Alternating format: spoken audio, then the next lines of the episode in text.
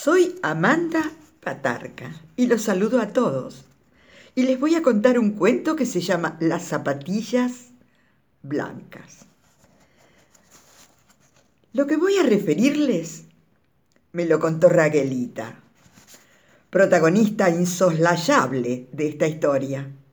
Y digo insoslayable porque su papel el que en un primer momento pareció corresponder a un rol secundario y hasta intrascendente, en el último acto toda su persona adquirió una importancia de grado tal y una fuerza de tamaña prepotencia que resultó imposible después de lo ocurrido conseguir bajarla de su altura, arrancándola del escenario de los hechos, ya sea de un tirón o de otra forma, y mucho menos ignorarla. Bueno, antes que nada debo explicar dos cosas. Que la acción consistía en aparecer ella muy poco tiempo el necesario para entregarle a su nieto Tochi, que cumplía 13 años, un par de zapatillas de cuero blancas, las mismas que éste había elegido, señalándosela en la vidriera del crack. Y la segunda, que la llaman Raquelita a pesar de su edad, porque como su mamá, la bisabuela de Tochi, todavía vive y justamente tiene su mismo nombre, el diminutivo le sirvió siempre para diferenciarse. No me voy a olvidar nunca, le dijo Tochi, ya ubicado en plena acción, refiriéndole lo que le había pasado de la cara que puso Leo cuando el otro día me presenté en su casa con mis zapatillas nuevas puestas. ¡Guau! dijo que le dijo, repitiéndole luego las dos buenas preguntas irónicas y capciosas que le hizo, como para que supiera que él sabía lo de su pobreza. ¿Cómo las conseguiste? ¿No era que en tu casa falta plata porque tu papá se quedó sin trabajo? Raquelita me contó también, por ser una verdad conocida por todos, que el padre de Tochi, a él, al padre de Tochi, lo dejaron cesante y que eso sucedió hace ya más de dos años, cuando cerró la fábrica de Chin, en donde trabajaba, y que no pudo encontrar más ningún otro empleo estable ni algo transitorio siquiera, salvo changas, porque ya tenía 45 años y parece que esa edad es crucial para un hombre en la Argentina de esta época. Lo cierto es que actualmente son muchas las personas que se encuentran sin trabajo, cargando a cuesta su edad crucial. También me enteré de que Tochi cruzaba el séptimo grado de la primaria en la vieja escuela 29 de este pago, el de los arrecifes, y que estaba ansioso por terminar el año para entrar en la agropecuaria, que queda un poco más allá del cementerio, aunque el camino siempre estuvo y sigue estando poblado de peligros. Es que lo que realmente deseaba para cuando cursara en esa escuela era que los grandes, dándose cuenta de que había crecido, cambiaran diametralmente su trato para con él.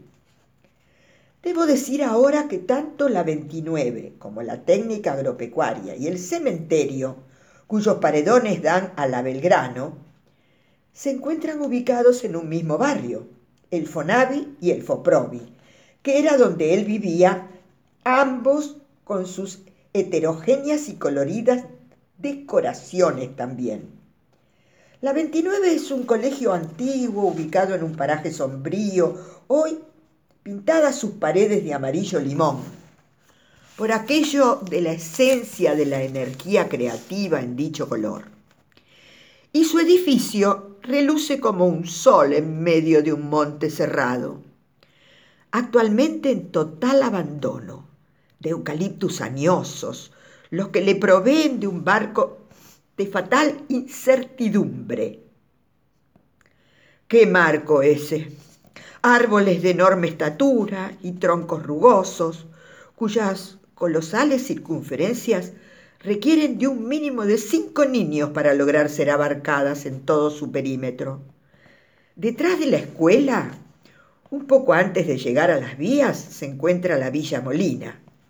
en donde habitan los jornaleros sin conocimientos precisos ni oficios definidos, y los desempleados que en este último tiempo constituyen una legión inabarcable, a la que hay que temer porque, porque roban. Roban placas de bronce en el cementerio, al que llega transitando unos pocos metros, y luego de doblar por la curva suave de la Levis, así se llega. Bronce que compran al instante los reducidores de las inmediaciones, aquellos que por ser reconocidos de manera rápida cuelgan de sus puertas sin ningún reparo el cartel se compra bronce y otros metales. También roban bicicletas, motos, celulares, relojes, radios de automóviles y toda cosa que puedan vender a cualquier precio, aunque sea vil. El mes pasado hasta se robaron el Yamaha de la capilla de la Virgen de Luján, que queda lejos de aquí. En realidad todavía no fue posible descubrir al ladrón, pero todos creemos que no pueden haber sido otros. Así que imagínense, el otro día fue después de su cumpleaños, un jueves por la tarde. Tochi partió para el colegio con sus zapatillas blancas relucientes. Saltaba el barro de los charcos con sumo cuidado para no ensuciarlas.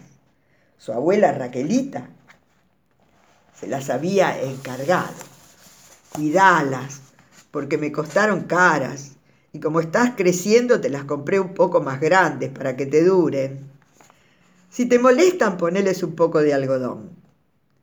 Tochi, que ya las llevaba puestas, en un principio se sintió cohibido.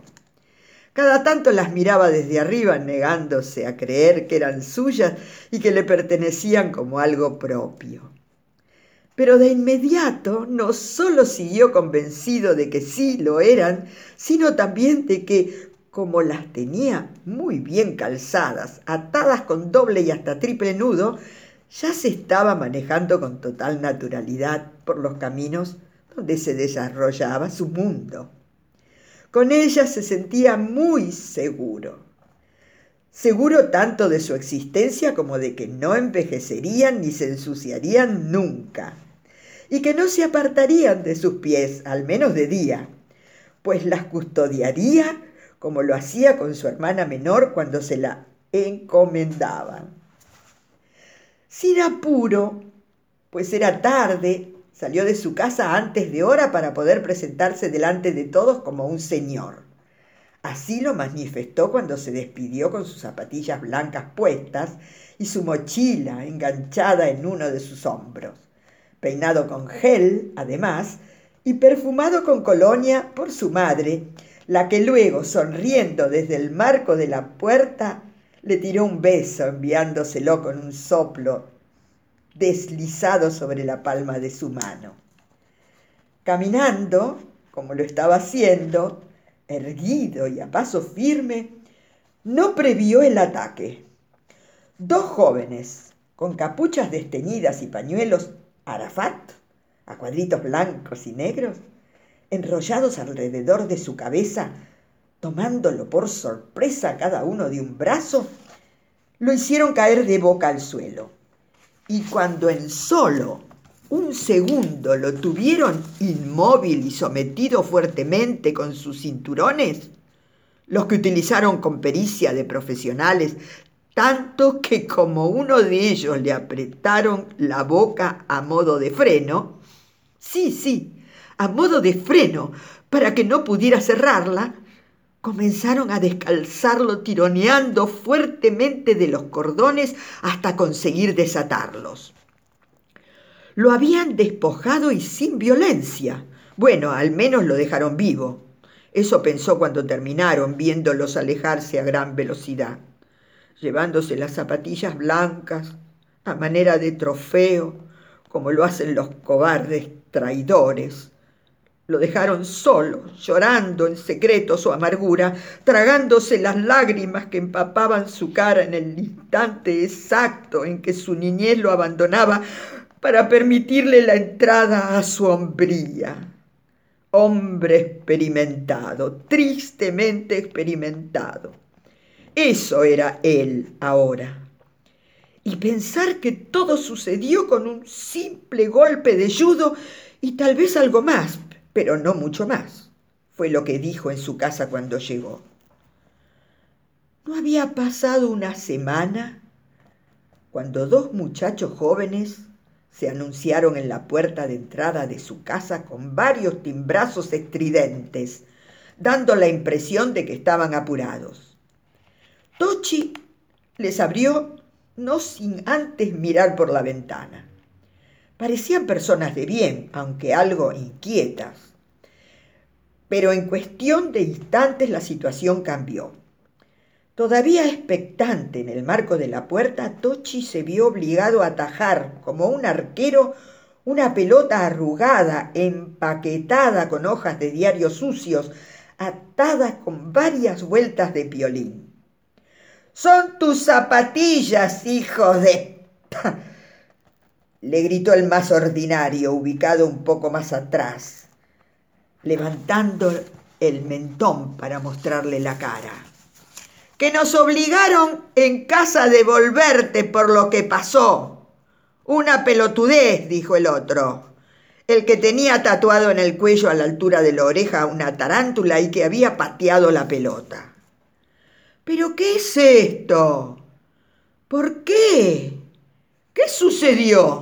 Preguntó Tochi mientras desenvolvía la enmarañada cosa ya un poco más tranquilo y hasta feliz cuando se dio cuenta de que volvían a recobrarlas. Nada, nada, que mi papá cuando se enteró de quién eras, se enfureció con los dos y nos obligó a venir con tus pe, pe, pe, pe, zapatillas a rebencazo nos obligó. ¿Y quién soy yo para que el padre de ustedes hiciera eso y para que ustedes me las devolvieran? ¿Cómo que quién sos? Sos el nieto de la señorita Raquelita, su querida señorita, su maestra de primer grado de la 29. Fíjate si la habrá querido que nuestra hermana mayor se llama como ella. Cuando la mamá de Tochi, preocupada, preguntó en voz alta desde la cocina qué era lo que estaba pasando, los ladrones redimidos aprovecharon para desaparecer. Un suave resplandor envolvente los acompañaba mientras corriendo se iban perdiendo al ganar la calle. Fin.